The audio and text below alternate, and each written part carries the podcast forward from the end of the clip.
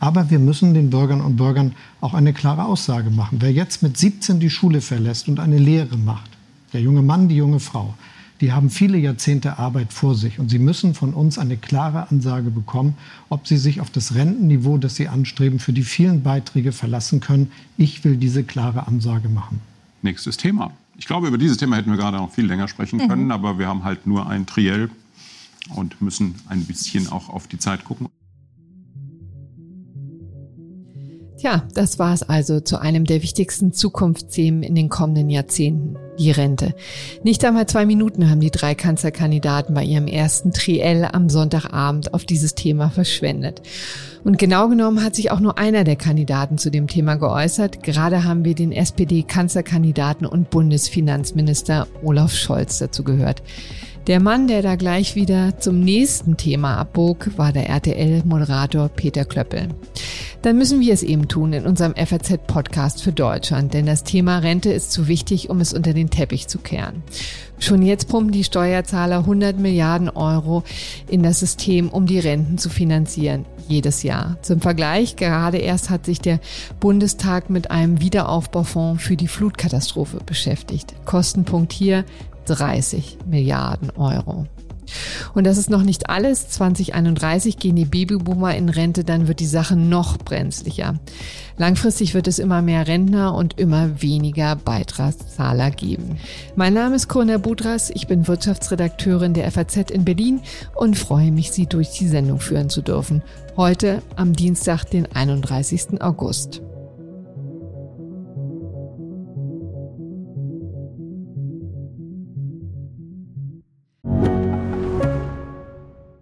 Mein Name ist Dr. Tillmann Rümenapf, niedergelassener Kinder- und Jugendarzt hier im Ennepe-Ruhr-Kreis. Die Einführung der Telematik sehe ich durchaus als Chance, aber aktuell fällt das System oft aus und es gibt viel zu wenig technischen Support. Dafür geht eine Menge Zeit drauf, in der ich die Kinder nicht genügend betreuen kann. Das muss sich ändern. Die besondere Nähe der niedergelassenen Haus- und Fachärzte ist in Gefahr. Was die Gesundheitspolitik jetzt dringend ändern muss, erfahren Sie auf rettetdiepraxen.de. Das klaffende Rentenloch wird vor allem die jüngeren Leute treffen. Also diejenigen, die jetzt sicherlich viel im Kopf haben, aber auch ihren Lebensabend und die Frage, wie sie finanziell über die Runden kommen und wie der Staat, der das alles finanziert, aussehen wird. Ich habe mich deshalb zunächst einmal mit jemandem verabredet, der die sogenannte Jugend von heute kennt wie kaum ein anderer, weil er schon seit Jahrzehnten als Jugendforscher arbeitet. Klaus Horelmann war lange Jahre Professor für Sozialisation an der Universität Bielefeld und arbeitet seit seiner Emeritierung im Jahr 2009 als Professor of Public Health and Education an der Hertie School of Governance in Berlin. Herr Horelmann, schön, dass Sie sich die Zeit nehmen. Ja, gerne doch. Sie haben ja schon viele Studien über die Einstellung und Werteorientierung von jungen Leuten durchgeführt. Machen die sich Sorgen über die Rente? Ja, das machen die. Die 17- bis 27-Jährigen sind in einigen unserer Untersuchungen im Zentrum. Und da fällt auf, im Unterschied zu früheren Generationen, wenn wir das mal pauschal vergleichen, 20 Jahre zurück, wissen diese jungen Leute heute, dass ihre Alterssicherung nicht mehr selbstverständlich ist. Also mhm. die Botschaft ist angekommen. Sie wissen auch, dass sie eigentlich etwas tun müssten, weil sie sich nicht auf die gesetzliche Rentenversicherung verlassen können, die sie sehr lieben und die sie schätzen und wo mhm. sie sich freuen würden, wenn die für sie so gelten würde wie für ihre eigenen Eltern. Aber vielen von ihnen fällt es schwer. Aber ja, auffällig ist, diese jungen Leute machen sich bereits in diesem frühen Alter, wo sie ja erst in den Beruf meist einsteigen, richtig ernsthafte Gedanken über die Alterssicherung. Das ist ungewöhnlich, das ist ganz auffällig. Aber interessant ist ja, dass Sie das nicht auf die Straße bringen. Ne? Also Teenies und junge Erwachsene haben ja schon ein ausgeprägtes Problembewusstsein. Das sieht man ja nicht zuletzt an Demonstrationen von Fridays for Future zum Beispiel. Vergangenen Jahr haben Sie ja auch ein ganzes Buch über die Generation Greta geschrieben. Warum entfaltet entfaltet sich die gleiche Empörung nicht auch in Bezug auf das Rentensystem? Ja, das frage ich mich auch. Und ich hatte eigentlich damit gerechnet, dass spätestens jetzt im Wahlkampf diese sehr systematische Interessenvertretung, die die junge Generation bei Umweltfragen, bei der mhm. Klimakrise sich angewöhnt hat, also auf ihre Zukunft als junge Generation zu setzen und ein wichtiges Thema wie eben die Sicherung der natürlichen äh, Lebensgrundlagen zum Thema zu machen, dass das nicht übergesprungen ist auf die Alterssicherung. Hm, wahrscheinlich liegt es daran, dass das eben tatsächlich im biografischen Lebenslauf weit vorausliegt und noch nicht heute spürbar ist. Das ist schon ein Unterschied zu der Klimakrise. Insgesamt aber kann ich nur wiederholen, die jungen Leute sind sehr bewusst, dass sie was tun müssen. Sie ahnen, dass sie aktiv sein müssen. Wir haben heute etwa 50 Prozent, die regelmäßig sparen, mehr oder weniger sparen. Und unter denen, die sparen, ja, da stehen Anschaffungen äh, für ein Auto, für einen fahrbaren Untersatz, da steht die ähm, Sicherheit, wenn mal was passiert und der Urlaub im Vordergrund. Aber dann kommt schon die Alterssicherung. Also an vierter Stelle dessen, was man als Motiv hat fürs Sparen. Man sieht, das ist eigentlich verankert, aber sie bringen, wie Sie sagen, sie bringen es nicht auf die Straße, wie das die Umweltbewegung Fridays for Future bisher gemacht hat. Aber ich denke mal, das ist eine Frage der Zeit, bis die jungen Leute das als ein wirklich gefährdetes Gut betrachten, mhm. ihre eigene Alterssicherung. Sagen Sie, und wie geht's denn eigentlich umgekehrt? Ne? Man hat ja auch nicht das Gefühl, dass die Politik sich da besonders engagieren würde. Das spielt im Bundestagswahlkampf so gut wie gar keine Rolle. Werden denn äh, die Belange der jungen Leute umgekehrt gar nicht so richtig gehört? Ja, grundsätzlich ist das so. Das ist leider äh, der demokratische Mechanismus.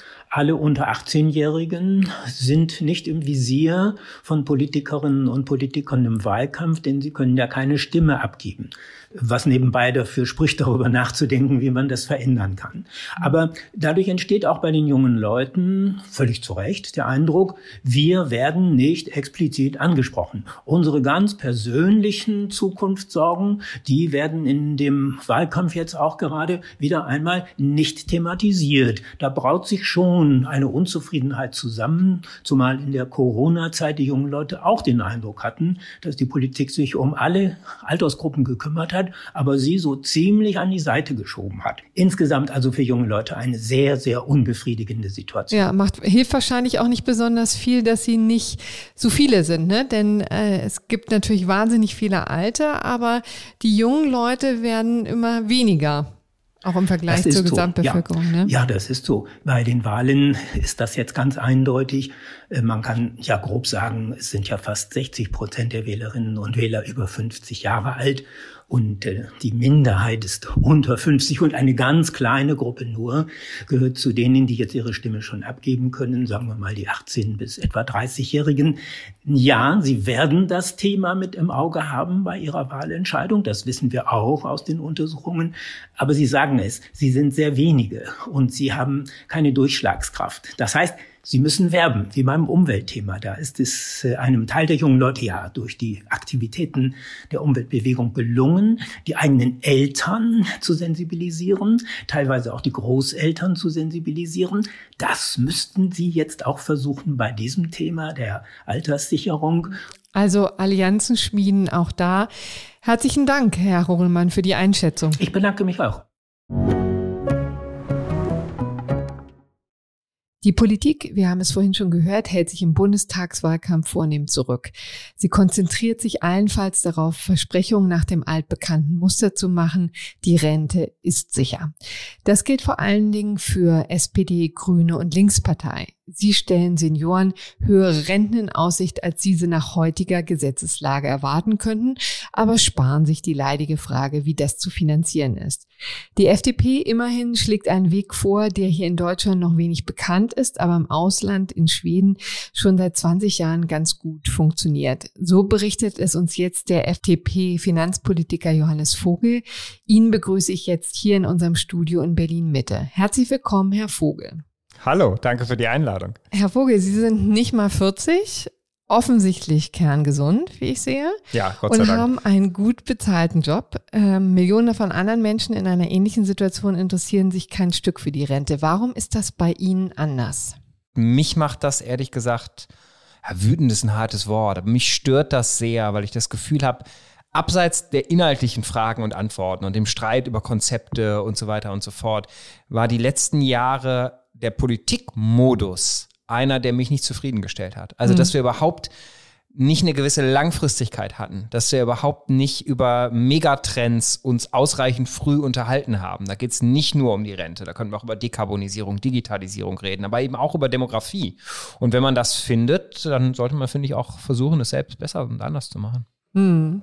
Das, was jetzt aber alle Politiker in den vergangenen Jahren immer wieder genannt haben, ist ja eigentlich diese Beruhigung, die Rente ist sicher, es wird immer ähm, äh, genug geben für alle, mhm. auch in 30, 40 Jahren. Ne? Das ist das, was Sie meinen. Ja, genau. Und das ist halt äh, falsch. Also mhm. ähm, wir müssten doch, finde ich, gelernt haben, dass wenn wir absehbare Herausforderungen nicht rechtzeitig angehen, dass uns das einholt, früher mhm. oder später. Also wir sehen gerade in Afghanistan, äh, oh, wir haben die Lage falsch eingeschätzt. Das mhm. will ich bei der Rente nicht erleben. Und wenn man dann den Anspruch an Politik hätte, und ich habe den, ich finde, den müssen wir haben, dass sie nicht den klassischen Managementfehler macht, immer nur das Problem zu lösen, was gerade man analysiert hat. Also sich mhm. auf die jeweils letzte Krise gut vorzubereiten und dann die nächste ganz andere wahrscheinlich wieder zu verpassen. Dann finde ich, treten wir doch einen Schritt zurück und überlegen, was sind denn eigentlich die Megatrends, die absehbar sicher auf uns zukommen? Und da lässt sich kaum etwas so gut prognostizieren wie die Demografie. Mhm. Und die Demografie setzt ein rein umlagefinanziertes Rentensystem unter Druck. Da muss man nicht Mathematik für studiert haben, hat Franz Müntefering mhm. mal gesagt. Da reicht Grundschule Sauerland. und wenn dann die Politik aber keine Antwort gibt, mhm. die aktuelle Bundesregierung und auch im Bundestagswahlkampf kaum eine Partei, wie das langfristig funktionieren soll, mhm. ähm, dann finde ich das unbefriedigend. Im Grunde genommen bedeutet das ja nichts anderes, als dass jetzt Einschnitte her müssen. Also entweder man dreht weiter am Renteneintrittsalter. Ne? Wir sind jetzt im Moment bei 67 mhm. Jahre, beziehungsweise da kommen wir bald hin. Das ist ja ein sehr sukzessiver ähm, mhm. Lauf dahin. Mhm. Und aber jetzt schon gibt es, bevor wir da überhaupt angekommen sind, gibt es ja jetzt schon Gedankenspiele, die dahin deuten, dass man vielleicht noch viel länger arbeitet. Ne? 68, ja. 69, 70. Was halten Sie davon? Das, was Sie gerade beschrieben haben, ist, finde ich, auch Ausdruck dieser, dieser Konzeptionsarmut, die wir erleben. Also was richtig ist, ist, es gibt ein Finanzierungsloch in der umlagefinanzierten Rente, wenn wir das Generationenverhältnis kippt, weil die hm. geburtenstarken Jahrgänge in Rente gehen. Und 2025 fängt das an und setzt hm. sich danach über die nächsten Jahre und Jahrzehnte äh, fort. Und wenn man nur in den heutigen Kategorien denkt, dann hm. bleibt einem nichts übrig außer drei Stellschrauben. Also gibt es nur drei Stellschrauben. Entweder der Beitragssatz geht hoch Richtung 25 Prozent, keine gute Idee. Mhm. Lohnnebenkosten 40 Prozent nicht mehr zu halten, Geringverdiener überfordert. Oder alle müssen zwangsweise bis 70 und länger arbeiten. Davon halte ich nichts weil ich glaube, ähm, äh, das passt nicht zu unterschiedlichen Lebensläufen und Berufswegen. Unser Vorschlag ist ein flexibler Renteneintritt, das machen die Skandinavier vor. Das ist für mich aber eine Frage der Modernisierung der Rente. Das ist in Wahrheit keine gute Antwort auf ein Finanzierungsloch in der Rente. Dritte Variante gibt's auch noch. Steuerzuschuss steigt, der ist heute schon über 100 Milliarden. Wenn man das macht, was die SPD vermittelt, die sagt, wir stabilisieren das Rentenniveau, und ähm, äh, garantieren das aus Steuermitteln, dann reden wir irgendwann über die Hälfte des Bundeshaushaltes, so mhm. Mitte der 30er Jahre. Das halte ich auch für keine gute Idee, weil da ist kein Geld für Zukunftsinvestitionen mehr da. Und wenn man jetzt einfach nur in den, in den heutigen Kategorien stehen bleibt, dann gibt es nur die drei Varianten. Da können mhm. Sie sagen, welche wollen Sie denn, Herr Vogel? Ich finde die drei Varianten aber alle nicht überzeugend. Ich finde die alle scheiße, um es mal salopp zu sagen. Und wenn man ein bisschen den Blick weitet, geht das auch anders. Ja, und das wollen wir jetzt mal hören. Genau. Wie geht's anders, Herr Vogel? Ja, ähm, wenn man sich mal ein bisschen umschaut, sieht man, dass andere Länder das ganz anders machen. Und das haben wir gemacht. Und sind, weil man Sozialsysteme nicht immer alle genau vergleichen kann, Fahrtabhängigkeit und so weiter und so fort, sind wir vor allem auf Schweden gekommen. Mhm. Die haben nämlich ein sehr ähnliches System wie wir und die haben in den 90er Jahren genau das gemacht, was in Deutschland aus meiner Überzeugung und nach unserer, aus unserer Sicht überfällig ist. Die haben die gesetzliche Rente und die Gleichsetzung mit Umlagesystem entkoppelt und mhm. haben die gesetzliche Rente auf zwei Standbeine gestellt. Ein Umlage und ein kapitalgedecktes Standbein durch so einen Non-Profit-Form öffentlichen Auftrag, der 100 Prozent in Aktien äh, legt. Und wenn man das macht, also das Rentensystem in seiner Systematik reformiert, da hat man plötzlich eine vierte Variante mhm. und muss die anderen schlechten Varianten gar nicht verfolgen. Das müssen wir jetzt mal ein bisschen aufdröseln. Also nochmal ganz zurück zu den Basics. Ja? Bei den Umlagesystemen funktioniert es ja einfach so, dass die Beitragszahler, also die Arbeitnehmer, dann äh, von heute, die äh, Rentner von heute bezahlen, ne? Ja. letztendlich. Und im Moment ist, glaube ich, also das Verhältnis wird immer ungünstiger. Mhm. Im Moment ist es so, dass zwei Arbeitnehmer einen Rentner ähm, finanzieren, sozusagen. Ne? Korrekt. Umlage heißt, es wird gar nichts angespart. Und das ist vielleicht lohnt es nochmal eine 30 Sekunden zu erklären, weil äh, ich immer wieder Bürgerinnen und Bürger treffe, die das zwar schon mal gehört haben, aber doch im Kern gar nicht genau wissen, wie es funktioniert. Das ist ja auch legitim. Die müssen muss ja niemand Rentenexperte sein. Umlage heißt, es wird nichts angespart, sondern alles, was reingeht, geht sofort wieder raus. Also wenn wir beide, die wir in die gesetzliche Rente einzahlen und äh, alle Bürgerinnen und Bürger, die das tun, morgen aufhören würden, das zu tun, äh, kurzes Gedankenexperiment. Ist natürlich illegal, wir sind verpflichtet, das zu tun, dann machen wir das Gedankenexperiment. Dann haben wir etwas mehr als einen Monat Schwankungsreserve noch in der Kasse und danach kriegt keine Rentnerin und kein Rentner in diesem Land mehr einen Cent, weil schlicht kein Geld mehr da ist. Das heißt, wir zahlen ein als, als aktuell Arbeitende und die aktuelle Rentnergeneration kriegt das Geld sofort raus. Und was man erwirbt an Rentenansprüchen, ist das Versprechen, auch rechtlich konstituiert, das Versprechen, dass künftige Generationen das mal für einen später dann auch tun. Das funktioniert aber natürlich in solchen Systemen nur so lange problemlos, wie es genug Einzahler gibt für die Empfänger. Und wenn das passiert, was ab 2025 beginnt, Geburteneintritt der, der äh, Renteneintritt der geburtenstarken Jahrgänge, ähm, ja, dann kippt das. Dann haben wir irgendwann immer weniger Einzahler und immer mehr Empfänger. Und dann hätte man, wenn man die um Systematik der Umlage nicht, gar nicht durchbricht und ergänzt, hat man nur die drei Stellschrauben, die ich eben beschrieben habe. Genau, und das wird dann ergänzt, das System durch die Steuer. Na, Sie haben es Ja. eben so ein bisschen im Halbsatz genannt, weil Sie die Zahlen schon so kennen. 100 Milliarden Euro wird da reingepumpt. Verharren wir kurz. 100 Milliarden. Ja. Und zwar nicht als irgendwie Einmalinvestition oder so. Jedes Jahr. Wir sind heute schon bei ein Viertel des Bundeshaushalts, roundabout, äh, der in den, äh, äh, als Zuschuss aus dem Steuertopf in die Rente geht. Ähm, und wenn man alle anderen Stellschrauben außen vor ließe, geht der natürlich kräftig hoch. Und dann reden wir realistisch, mit Blick auf die 30er, 40er Jahre, reden wir irgendwann über die Hälfte des Bundeshaushaltes. Heute schon 100 Milliarden, irgendwann die Hälfte. Jedes Jahr, Jahr für Jahr. Das halte ich von der Schwerpunktsetzung einer Gesellschaft mit Blick auf Zukunftsinvestitionen etc. für irre. Genau, das, äh, damit mit diesem Geld kann man dann eben keinen Klimaschutz mehr machen, ne? kein Keine Armee ausstatten, kein, kein, keinen Cent in Bildung stecken, nichts in bessere Schulen, keine Infrastruktur bauen, nichts dergleichen. Nun haben wir das Umlagesystem verstanden. Das wollen Sie jetzt flankieren mit einem Aktienfonds letztendlich. Ne? Ja. Wie soll denn der aussehen? Soll das Herr Scholz machen, der Bundesfinanzminister, Nein, Finanzminister, oder, oder wer soll diesen, äh, diesen verwalten? Ähm, Profis im Auftrag von uns allen. Das haben die Schweden uns vorgemacht. Schweden hat das im Rentensystem gemacht. So, wie funktioniert es ganz konkret? Nach unserem Modell würden künftig von den aktuell 18,6 Prozent Rentenbeitrag in der gesetzlichen Rente, würden nur noch 16,6 in die Umlage fließen und 2 Prozent in die gesetzliche Aktienrente, wie wir das nennen. Es läuft so, dass da äh, Profis im öffentlichen Auftrag tätig sind. Die legen das Geld an. 100 Prozent in Aktien, während wir jünger sind. Ähm, global diversifiziert, nicht irgendwelche Einzelstockpicking, sondern ne, breit gestreut, Indexe etc. mit dem Ziel langfristiger Eigentumsaufbau für die Altersvorsorge. Ähm, ganz niedrige äh, äh, Verwaltungskosten, sowieso keine, ähm, keine Vertriebskosten etc., weil es eben im öffentlichen Auftrag passiert. Die müssen keinen Gewinn machen damit. Und ähm, kurz vor Renteneintritt schichten die dann noch um in einen zweiten Topf ähm, weil natürlich Schwankungen des Aktienmarkts nicht zu Lasten derjenigen gehen dürfen, die jetzt kurz vor Renteneintritt stehen. Da muss das Kapital, was aufgebaut wurde, über Jahrzehnte abgesichert werden. In Deutschland könnte man das so machen, wir schreiben das ins Gesetz und die Rechtsaufsicht macht die Bundesbank. Unabhängiger kann man es nicht konstruieren. Und es ist auch nicht ein großer Kollektivfonds, wo die Politik dann darauf Einfluss nehmen könnte, sondern Sie und ich, die wir dann da einzahlen künftig, kriegen jedes Jahr auf den Euro genau unseren Anteil an diesem Fonds ausgewiesen. Ähm, und damit ist auch der volle Eigentumsschutz des Grundgesetzes drauf. Das heißt, Profis verwalten das und die Politik hat keinen Zugriff. Herzlichen Dank, Herr Vogel. Danke für die Einladung. So, bis jetzt haben wir gehört, die jungen Leute sorgen sich um die Zukunft und in der Politik gibt es erste Ideen für einen Umbau des Rentensystems, aber von einem tragfähigen Konzept sind wir noch weit entfernt.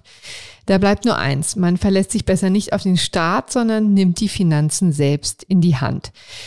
Thomas Kehl weiß, wie das geht. So manch einer kennt ihn vielleicht auch schon. Er betreibt das Ratgeberportal für finanzielle Bildung, Finanzfluss, hat seinen eigenen YouTube-Kanal und Podcast.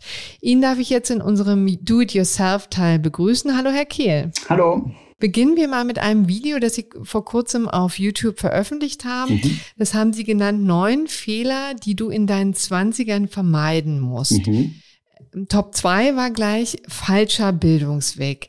Scheint mir auch für die Rente nicht ganz unwichtig zu sein, oder? Ja, natürlich. Es klingt zunächst mal provokativ, wenn man das jetzt so ein bisschen aus dem Konzept äh, nimmt. Aber es ist tatsächlich wichtig, dass äh, das, also meiner Meinung nach, dass das Thema Finanzen auch in der Berufswahl mit berücksichtigt werden soll. Das bedeutet jetzt nicht, dass man sich äh, an dem Beruf orientieren soll, der einem äh, am meisten Geld einbringt, sondern natürlich auch Spaß und Präferenzen. Aber was, was ich halt persönlich, also im persönlichen Umfeld häufig beobachtet habe, sind äh, ja Freunde von mir, die einfach drauf losgegangen sind, was studiert haben und ähm, ja, dann später festgestellt haben, dass es gar nicht so richtig zielführend auf einen gewissen Beruf hingeht, sondern einfach nur so aus Interesse. Und ich denke mal so, man sollte sich schon frühzeitig auch mit der Thematik auseinandersetzen, welche Möglichkeiten habe ich denn da, damit im Endeffekt auch Geld zu verdienen. Denn da, wo ich Geld verdiene, kann ich mich ja dann auch äh, um meine Rente kümmern, sonst ist halt schwierig. Fehler Nummer sechs, den Sie genannt haben, den fand ich auch sehr spannend. Da haben Sie gesagt, spekulieren sollte man möglichst nicht. Mhm. Ähm, ist vielleicht ein bisschen kontraintuitiv, weil sie ja auch durchaus ähm, dazu raten, an die Börse zu gehen und sich damit auseinanderzusetzen. Was meinten Sie damit konkret? Ja, also ähm, zunächst mal, es kommt immer darauf an, wie man die Börse sieht. Ne? Wenn man die Börse auf sehr kurzfristige Sicht sieht, das bedeutet so auf eine Tagessicht oder eine Woche oder einen Monat oder sogar ein Jahr oder meinetwegen auch zwei Jahre, dann ist die Börse tatsächlich ein Casino, als welches sie eigentlich immer ähm, so verrufen wird. Ja, das würde ich dann sogar unterstreichen und sagen, ja, die Börse ist ein Casino auf kurze Sicht, wenn man auf einzelne Titel setzt. Wenn man sich dann aber mal ein bisschen rauszoomt äh, von diesen ja, von diesen nervösen Kurslinien, die man nach oben schnellen, man nach unten schnellen und so weiter und man das quasi gar nicht so nachvollziehen kann, was da los ist. Wenn man dann mal so ein bisschen rauszoomt, ähm, ist es interessant, einfach mal so den langfristigen Trend zu sehen. Und der ist bei Aktien, wenn man wirklich auf Jahrzehnte lang rauszoomt, ja, so lange wie man ja quasi oder wie hoffentlich die meisten Leute bis zur Rente noch haben, dann sieht man da einen ganz eindeutigen Trend und der ist auch relativ geradlinig. Und zwar ähm, von, naja, je nachdem, in welche Phase wir reingucken, irgendwas zwischen ähm, 5 und 8 Prozent Renditen pro Jahr. Das ist was, wovon wir derzeit halt träumen können äh, im ganz normalen Sparbuch. Und ähm, deswegen ist unser Ratschlag halt, ähm, investiere langfristig in die Anlageklasse Aktien, also nicht in einzelne Aktien. Da hat man das Risiko, mal auf eine Wirecard zu setzen oder auf eine andere Niete und ähm, sondern halt wirklich breit gestreut ganz viele Aktien zu kaufen und die über Jahrzehnte zu halten. Und dann hat Börse nichts mehr mit Spekulation zu tun, sondern dann bin ich wirklich Investor und partizipiere von der, von der Entwicklung der Unternehmen. Und der Ratschlag hier, den wir in dem Video gegeben haben, nicht zu spekulieren, läuft halt genau darauf hinaus, nicht kurzfristiges Zocken, nicht versuchen mit irgendwelchen GameStop oder sonstigen Dingen irgendwie schnell Kasse zu machen oder mit irgendwelchen Kryptowährungen. Das geht äh, rein statistisch gesehen nach hinten los, sondern einfach langfristig soliden Vermögensaufbau. Und da ist die Börse dann ein sehr, sehr guter Helfer. Und weil Sie eben sagten, also grundsätzlich sind Aktien eine gute Sache längerfristig. Äh, meinen Sie denn damit auch dann Einzelwerte oder würden Sie auch da raten, dass sich lieber in so einem Fonds dann auszutoben und ähm, quasi das breit zu streuen. Also letztendlich ist ja das Stichwort dann immer ETFs, ne? Ja, ähm, genau. Ich meine, ETFs ist im Endeffekt nur ähm, eine Hülle oder eine, eine Art, wie ich das Ganze quasi mache. Ähm, das Ziel sollte es sein, in die Anlageklasse äh, Aktien zu investieren. Also nicht in einzelne Aktien, denn dort habe ich ein sogenanntes unternehmensspezifisches Risiko. Das klingt jetzt ein bisschen hochtrabend.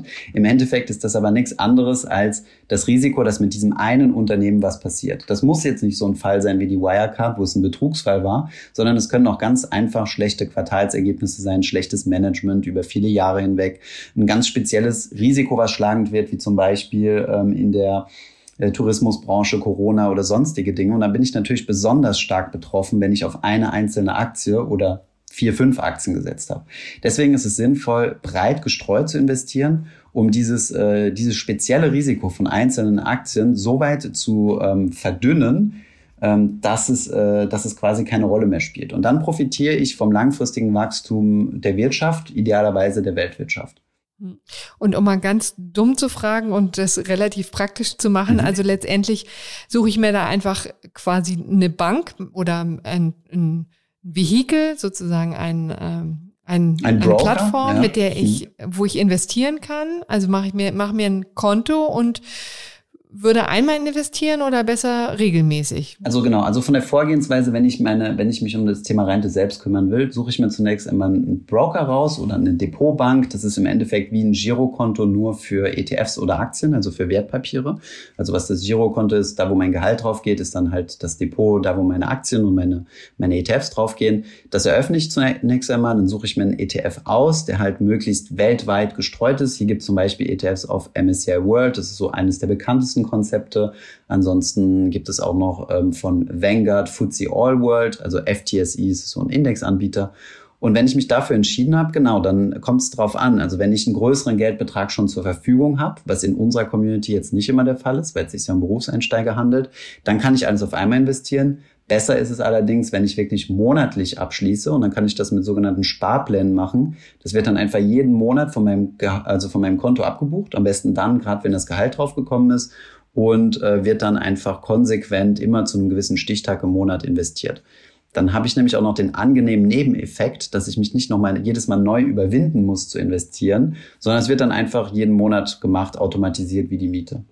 So, und woher weiß ich denn eigentlich, wie viel ich mal brauchen werde im Alter? Es sind ja mitunter 30, 40 Jahre, die dann noch beim Berufsanfänger ähm, so lange dauert's ja, bis man in die Rente kommt. Ja, mhm. woher weiß ich, was in 30, 40 Jahren sein wird und wie viel man braucht? Ja, das ist immer, das ist immer eine schwierige Frage. Ich meine, die, ein, die einfachste Antwort, äh, die auch ziemlich realitätsfern ist, ist zu sagen, nachrechnen. Ähm, wir haben da jede Menge Rechner gemacht, womit man sich das mal so ungefähr ausrechnen kann, ja, aber genau weiß es natürlich niemand. Ähm, ich denke mal, eine erste Herangehensweise ist, sich zunächst einmal das eigene, die eigene Renteninformation zu holen, die man ab, ich glaube, dem 24. Lebensjahr von der deutschen Rentenversicherung geschickt bekommt und dort einfach mal drauf schaut, wie viel kriege ich denn vom Staat. Die meisten Menschen werden da relativ, äh, werden, wird es ein unangenehmes Erlebnis sein, sagen wir ja, mal so. Am Anfang ist bitter, ne? Genau. Und dann muss man sich einfach die Differenz ausrechnen und sagen, in heutiger Kaufkraft gemessen, also heute, was denke ich, wie viel bräuchte ich, wenn ich in Rente gehe? Und wenn das zum Beispiel angenommen 2000 Euro sind und auf meinem Renteninformationsblatt steht jetzt erstmal nur 600, ja, das kann sich natürlich auch noch verändern. Ich meine, über die Rente wird ja immer wieder gestritten und debattiert, debattiert weiß ich aber immerhin, dass ich 1400 Euro Lücke habe, zu den 2000, die ich gerne hätte. Dann gibt es jetzt noch verschiedene andere Faktoren, die dort eine Rolle spielen werden, beispielsweise die Inflation. Also 2000 Euro werden in Zukunft garantiert nicht mehr so viel wert sein wie, ähm, wie heute 2000 Euro. Das heißt, ich muss hier mal berücksichtigen, dass ich äh, in Zukunft auch mehr brauchen werde, um den Lebensstandard von 2000 Euro heute halten zu können. Ähm, ja, deswegen, also ich würde, ich würde das, das kann man sich natürlich ausrechnen und da kann man auch ausrechnen, wie viel Kapital man dann zum Renteneintritt braucht und kann dann überlegen, wie viel Rendite man am Aktienmarkt macht und so weiter. Das sind alles gar nicht so komplexe Berechnungen. Allerdings vermute ich, dass dann die Hälfte der Leute sowieso schon aussteigt. Und deswegen, ja, das würde ich auch, ja. Und deswegen würde ich es halt einfach äh, ein bisschen simplifizieren und sagen, okay, wie viel ist mein Gehalt heute? Wie viel kann ich davon auf die Seite legen? Ähm, und dann habe ich meine sogenannte äh, Sparquote. Und die würde ich dann einfach konsequent durchziehen, das Geld auf die Seite packen und wirklich mental auch abschreiben und nicht sagen, oh, ich kaufe mir davon in einigen Jahren ein Auto oder wir machen mal einen schönen Urlaub, sondern das wirklich für die Rente auf die Seite legen. Und dann hat man ja sowieso noch Zeit, sich damit zu beschäftigen und kann in zehn Jahren mal sehen, oh, wie viel Geld ist denn zusammengekommen? Okay, es ist gar nicht so schlecht, wenn ich mir das heute regelmäßig auszahlen lassen könnte, also würde, wie lange muss ich denn davon leben? Es ist natürlich mehr Arbeit, das per Do-it-yourself zu machen, als das, was die deutsche Rentenversicherung uns gibt. Auf der anderen Seite ist das wenigstens eine Größe, die ich selbst beeinflussen kann. Und man wird wahrscheinlich auch nicht drumherum kommen, ne? Genau, man wird nicht drumherum kommen. Ähm, der Staat hat es ja eigentlich mal ganz gut gemeint mit Riester- und Rürup-Rente und, und, staatlichen Förderungen und so. Das Problem ist nur, dass, äh, ja, dass am Ende dabei nichts rauskommt. Dadurch, dass es bei einer Riester-Rente eine sogenannte Kapitalgarantie gibt, ähm, kann das Geld quasi nicht am Aktienmarkt angelegt werden, weil am, am Aktienmarkt gibt es so ein Konzept wie eine Garantie nicht. Und deswegen ähm, trägt so eine Riester-Rente halt leider keine Rendite und auf der anderen Seite leider ziemlich hohe Kosten, gerade wenn man es über eine Versicherung abbildet, die den Steuervorteil in der Regel komplett auffressen. Von daher ist das in den meisten Fällen, man kann es leider nicht allgemein sagen, weil es gibt gewisse Fälle, wo sich das lohnt für Familien, aber in den meisten Fällen macht es eigentlich eher Sinn, auf solche Angebote zu verzichten und das Ganze selbst zu machen und dann halt die maximale Flexibilität haben.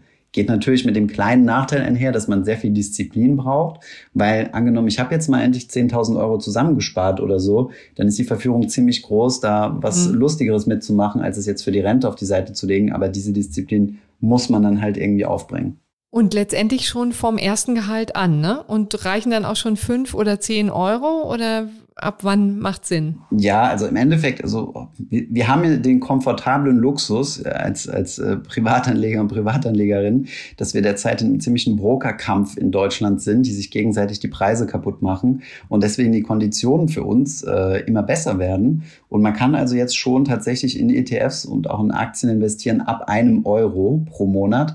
Das macht natürlich relativ wenig Sinn, weil dann kommt, äh, kommt ziemlich wenig am Ende bei raus. Aber auch Studenten, also empfehlen wir immer, fang schon mal an, dann gewöhnst du dich nämlich schon mal an die Schwankungen am Aktienmarkt. Da muss man sich nämlich erstmal dran gewöhnen. Das ist nämlich ungewohnt, wenn die Zahl sich permanent verändert, jedes Mal, wenn man ins mhm. Depot schaut.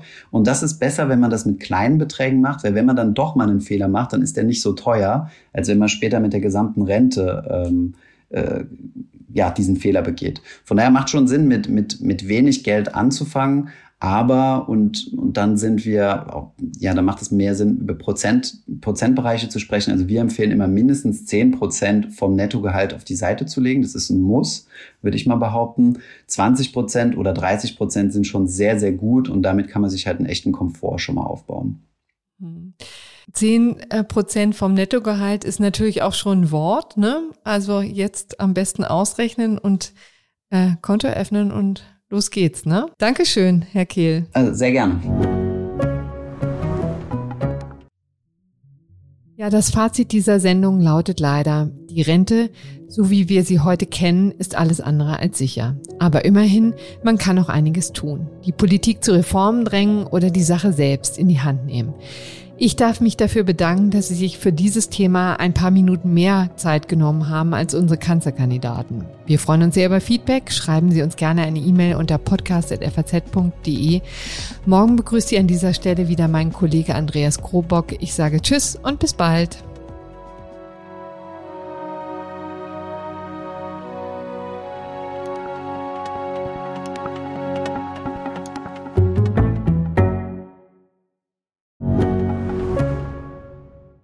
Ich bin Dr. Falk Stierkart und leite ein medizinisches Versorgungszentrum in Erlangen. Der Job als niedergelassener Arzt ist nicht unattraktiv, aber er scheitert oft schon an der Wurzel.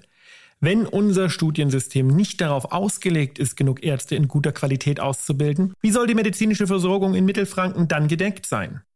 Die besondere Nähe der niedergelassenen Haus- und Fachärzte ist in Gefahr. Was die Gesundheitspolitik jetzt dringend ändern muss, erfahren Sie auf rettetdiepraxen.de.